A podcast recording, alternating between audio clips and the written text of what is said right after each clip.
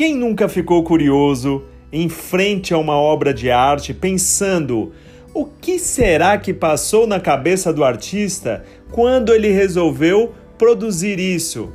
Eu tenho certeza que em algum momento você já levantou questões, por exemplo, como como é que pode o camarada fazer um trabalho desse e isso custar uma fortuna?